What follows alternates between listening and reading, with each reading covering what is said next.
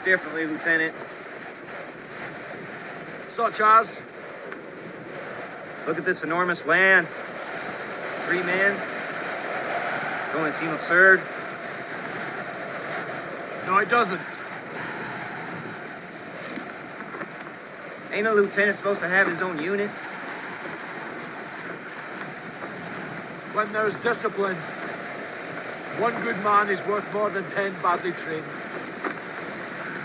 Yeah, well, I don't know Chileans, but I know others like him. Like him? Half Indian, half white. And what about them? You never know who they're gonna shoot. There are many things said about you, but I haven't seen anything yet. Yeah, well, didn't say a damn thing about you. Bonjour à tous, bienvenue parmi les réfracteurs, je suis Charlotte et aujourd'hui je vous parle d'un film qui avait éveillé ma curiosité et qui m'a interpellée à plus d'un titre. Il s'agit des Colons, un film du Chilien Felipe Galvez, sorti le 20 décembre 2023 et qui a déjà une jolie carrière dans les festivals et à Cannes notamment. Alors voilà le résumé. Au Chili, à l'aube du XXe siècle, le puissant José Menendez envoie un officier écossais, un Texan et un Indien métis débarrasser ses terres des autochtones qui les peuplent afin d'en faire une aire de pâturage pour son immense élevage de moutons. On dirait le début d'une blague, mais la suite est tragique. Commence un voyage brutal et harassant où la sauvagerie se situe évidemment du côté des colons. Ce premier film de Felipe Galvez regorge de particularités. D'abord formelles. Les colons pourraient passer pour un western. On y voit des plaines étendues et des montagnes surplombantes. Mais contrairement au cinémascope qu'on aurait pu attendre, Galvez fait le choix d'un format presque carré et vignetté, c'est-à-dire que les coins de l'image sont assombris ou floutés, enfermant les personnages à l'image, filmés soit à distance dans un environnement immense, ou alors en gros plan, aux prises avec la violence dans laquelle ils sont plongés.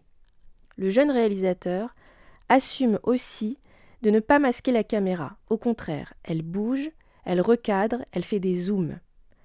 Autre point remarquable, c'est le traitement de l'image, granuleuse comme s'il s'agissait d'un vieux film, avec des contrastes très forts pour certaines couleurs, particulièrement vives, par exemple l'uniforme rouge de l'Écossais, alors que le décor est plus pastel. Après tout, le film se situe à l'époque des autochromes des frères Lumière, en 1901, et juste après la naissance du cinéma en 1895. Le cinéma, d'ailleurs, apparaît dans la dernière partie du film, j'y reviendrai. Au niveau du récit, Felipe Galvez prend le parti de se placer du point de vue des colons, et plus particulièrement de celui de Segundo, le métis, qui n'est ni blanc ni indien, et c'est bien là son drame. N'appartenant à aucun des deux camps, il est le témoin mutique de la cruauté et des crimes commis par ses deux compagnons de voyage. La première partie du film s'attache au périple de ces hommes, lors duquel il rencontre d'autres êtres, des colons, des indigènes et des exilés. À chaque fois, la rencontre se solde par un acte de violence, une rixe, des meurtres, des viols, un autre meurtre, un autre viol. Les corps sont des consommables, utilitaires et aucun n'a de valeur spirituelle. Dans la seconde partie, on entre dans la grande demeure de José Menendez, le propriétaire de ces terres. Parmi ses invités, un prêtre, celui qui devrait être en charge des âmes, écoute les conversations sur les bienfaits de la colonisation sur les Indiens, mais ne dit rien d'autre qu'une faible remarque sur l'envie. Pas de remarque sur les meurtres massifs d'une population, sur la disparition quasi intégrale d'un peuple. Et ces crimes se sont décidés dans les salons marbrés de Menendez. Ce qui est frappant dans les rapports que met en scène le film, c'est qu'en dehors de la classe dirigeante, tous ceux qui n'ont pas une utilité immédiate sont éliminés. La première scène introduit ce principe. Un ouvrier perd son bras suite à un accident pendant son travail, il est abattu sur le champ. Et les Selknam, ce peuple indigène pourchassé, ne valent pas plus que les ouvriers blancs ou que n'importe quel être vivant qui traverse les plaines de la terre de feu. Le récit vu à travers la perspective impuissante de Segundo permet à la fois d'assister frontalement aux événements et de rester dans un retrait sidéré et révolté, mais silencieux.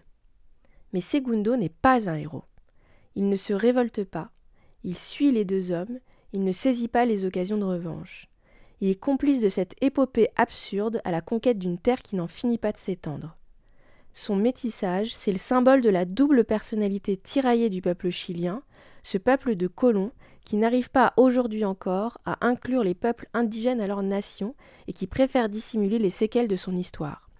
Il faut rappeler que le massacre des indigènes n'est pas inclus dans les programmes d'histoire au Chili et que les indigènes, les peuples indigènes qui ont survécu, ils ne sont pas très nombreux, ne sont pas reconnus euh, comme des citoyens chiliens.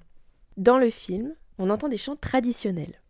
Ces chants sont des chants anglo-saxons, ce sont des chants de marins, il y a une berceuse américaine. Or, un des personnages de femmes indiennes se nomme Kiepia. Et Kiepia, c'est un nom qui est tiré d'une des dernières représentantes du peuple Selknam. Anne Chapman, qui était une, ethnologue franco-américaine, a enregistré les chants traditionnels des Selknam, chantés par cette Kiepia. C'est un document précieux qu'on peut encore consulter aujourd'hui qui a été conservé au Musée de l'Homme, à Paris. Mais ces chants-là, justement, on ne les entend jamais. Les voix des Indiens, on les entend en fait que très peu, puisqu'elles ont été effacées par l'histoire. La berceuse américaine, qui s'appelle All the Pretty Horses, qui est connue, elle est chantée par la fille de Menendez, qui est donc hispanophone, comme si elle n'avait pas non plus de corpus de chants à puiser dans la langue espagnole, comme une prémonition de l'hégémonie américaine et de l'influence des États-Unis sur la destinée politique du Chili. À la fin du film, apparaît le personnage de Vicuña, un émissaire du président chilien qui souhaite présenter une image unie du peuple chilien pour fêter la fondation du Chili et le voici parti sur les traces de Segundo et Kiepia, qui est devenu Rosa entre-temps, accompagné de ses assistants et muni d'une caméra de cinéma originelle. Le but est de prendre des images de ces survivants pour les inclure dans la construction imaginaire et la destinée du Chili. Vous vous rappelez, si vous l'avez vu, dans L'homme qui tua Liberty Valence de euh, John Ford, la phrase très célèbre Quand la légende est plus belle que la réalité, imprimer la légende, print the legend. L'intention est compréhensible si ce n'est louable, l'exécution est discutable, car Vicuña s'improvise metteur en scène et il installe le couple devant sa maison avec un nécessaire à thé, et alors il commande à Kiepia Rosa de boire la tasse. L'envoyé du président se saisit du cinéma comme d'un moyen de propagande et de réécriture de l'histoire. Dans ses entretiens autour du film, Felipe Galvez dit qu'il a opté pour la forme du western, qui est un genre cinématographique de propagande pour les Américains.